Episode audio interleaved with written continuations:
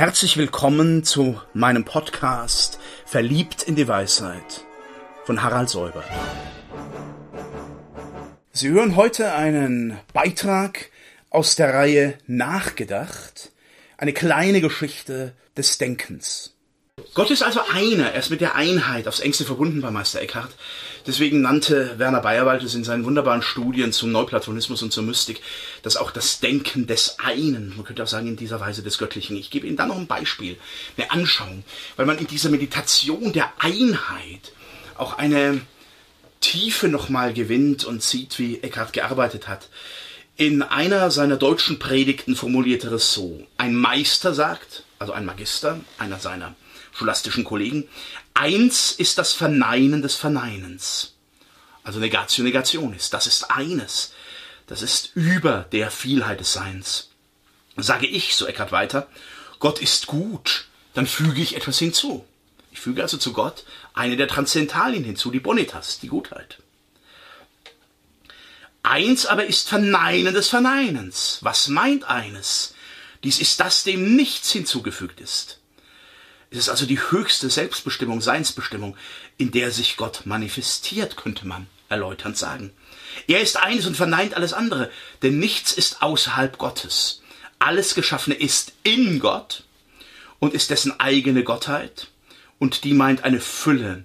Vater der ganzen Gottheit ist aber eines in sich. Ähm, und in aller Vielheit der Begründungen und der Metaphysik, aber auch der Theologie, der Rationes Philosophorum und der, des Geheimnisses der Theologie, kommt man immer auf den Grundpunkt dieses einen Seins. Meister Eckhart stellt keine Gottesbeweise auf. Er zeigt nur den Weg in dieses eine und er zeigt, wie es in der Heiligen Schrift schon vollständig manifestiert ist. Sein geplantes Opus Tripartitum also es wäre ein riesiges Werk gewesen, das äh, die Summen von Thomas nochmal übertroffen hätte, auch an Umfang übertroffen hätte, sollte letztlich sein ein großes Werk mit Traktaten, das sich konzentriert hätte auf alle biblischen Bücher und die Grundwahrheit dieser biblischen Bücher gezeigt hätte. Davon ist vor allem das, was er zum Johannesevangelium gesagt und gelehrt hat, auch ähm, abgeschlossen gewesen. Dieser große Hintergrund führt nun freilich bei Meister Eckhart zu Formulierungen, die die klassische Kirchenlehre erst einmal vor den Kopf stoßen. Meister Eckhart, der ja auch Heidegger sehr, sehr fasziniert hat und äh, wenn Sie Heidegger mal lesen, äh, der sagt ganz stark in, seinen, in seinem Feldweg, in seiner Feldwegbetrachtung, äh, da oben in Meßkirch, er habe schon als junger Mann den Lese- und Lebemeister Eckhart kennengelernt. Lesemeister ist für die Scholastiker selber ein Titulatur, aber auch den, der einem das Leben lehrt. Und das sogar durch die äh, Trennungen vom christlichen Erbe, die bei Heidegger durchaus auch zu sehen sind. Nun ja, dieses Kopfzerbrechen, das Meister Eckhart bereitet, äh, dass er jedem aufmerksamen Leser bereitet, das bereitet er auch schon seiner Kirche und seiner Zeit. Denn bei ihm können Sie Sätze finden, wie Gott ist lauter nichts. Gott ist nichts, nichte. Was meint das? Es meint eben, Gott ist nichts Seiendes in der Reihe des Seienden. Gott ist das eine und zugleich das Nichts von dem Vielen. Und solche Spitzensätze, solche prägnanten Sätze äh, können auch dazu führen, dass er etwa sagt, wenn er Paulus kommentiert, Gott führt dazu, dass der Mensch sich verlässt und die Gottheit in sich findet. Ist das nun eine Selbstvergottung Gott des Menschen? Solche Überlegungen gab es in der Kurie der damaligen Zeit und so wurde gegen den späten Meister Eckhart vom Kölner Erzbischof Heinrich von Firneburg ein Inquisitionsverfahren eingeleitet. Das hat in der Regel der Ortserzbischof gemacht.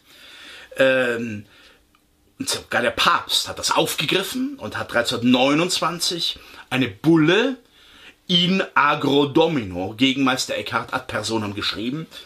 Ähm, in agro domino heißt im Acker des Herrn oder im Weinberg des Herrn. Ähm, und was ist da? Im Weinberg des Herrn wütet eine Wildsau und gräbt die Wurzeln aus und verwüstet diesen Weinberg. Und mit dieser Wildsau durfte sich Meister Eckhart identifiziert sehen. Äh, dieses Verfahren ist sehr gut dokumentiert durch eine Edition der Prozessakten. Das ist alles da, man kann das nachlesen. Meister Eckhart ist selber gestorben äh, vor, äh, bevor ein Urteil erging. Ich zitiere nochmal aus der Bulle des Papstes, die lässt an Deutlichkeit und vielleicht, wir würden auch sagen, Unverständnis nichts zu wünschen übrig. Man kann sie aber immanent durchaus verstehen. Er, dieser Meister, habe schädliche Disteln und giftige Dornsträucher in den Ager Teutonicus Christianus gesät und habe mehr wissen wollen, als nötig gewesen sei. Man würde vielleicht präziser, präziser sagen, nicht mehr wollte er wissen, sondern tiefer wollte er wissen, was der Kern und der Grund der göttlichen Offenbarung und der Rationes Philosophorum ist. Im Unterschied zu anderen ähm, philosophischen Theologen, theologischen Philosophen, hat er nie der, Nei der Meinung zugeneigt, dass die Heilige Schrift nur eine vorläufige Mitteilung wäre, eigentlich in bildlicher Sprache und dass der Mensch sie tiefer entschlüsseln müsse, wenn er zu den Rationes komme. Das war nicht Eckharts Auffassung.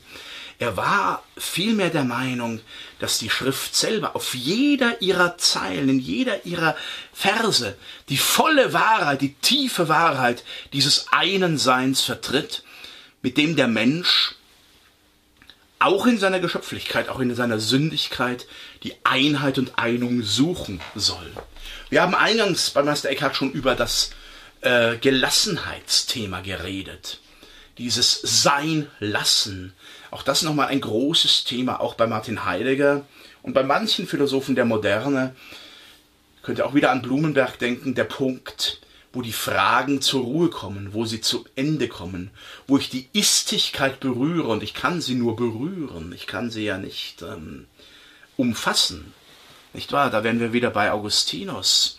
Ich kann es nicht komprehensiv, komprehendere umgreifen, aber ich kann von ihm berührt werden und von ihm gefasst werden. Da komme ich an einen Punkt, der über die Gründe und Fragen hinausgeht. Da ist eben die Istigkeit, die ist. Wo es also keine weiteren Gründe mehr zu nennen gibt, da ist man in einer Sphäre, die nennt Meister Eckhart das Sunderwarumbe, ohne Warum. Da frage ich nicht mehr nach den letzten Gründen und den letzten Fragen, denn da stellt sich die Evidenz ein. Der Mystiker, gerade auch der philosophische Mystiker, ringt immer um diese Evidenz. Ähm, und gerade der Mystiker, das hat Kurt Ruh in seiner grandiosen Geschichte der abendländischen Mystik gezeigt, kennt ja diese Berührung Gottes der ewigen Herrlichkeit. Er kennt deshalb aber auch umso besser die Situation, wenn sich Gott zurückzieht, wenn die Gotteserfahrung schweigt. Das ist die Gottesnacht, die Finsternis. Manche Mystiker, auch Mystikerinnen, haben sich primär um diese Entzogenheit gekümmert. Allerdings durch kein Warum-Fragen, durch keine Theodizie-Frage, durch keine rationale Argumentation, die vorher stattgefunden haben muss, das würde Meister Eckhart ja überhaupt nicht bestreiten. Kann ich hier weiterkommen? Da muss es sich mir zeigen oder es verschweigt sich mir. Da bin ich dann letztlich auch in dieser Gottesnacht gefangen. Und da kann ich weglaufen, da kann ich fliehen, ich kann aber auch standhalten. Sunder warum ist also eine Haltung der Hinnahme Gottes, dieser umfassenden Gelassenheit. Äh, es gibt ein wunderbares Buch von äh, Matthias Scherbaum aus Bamberg, einem beachtlichen Metaphysiker unserer Zeit, der das als äh, theologische Dissertation geschrieben hat, das Sundavarumbe mit den höchsten Stufen der Meditation im Hinduismus und im Buddhismus verglichen hat, bei allen Unterschieden, die er sehr stark benennt, des Glaubens und der Systeme.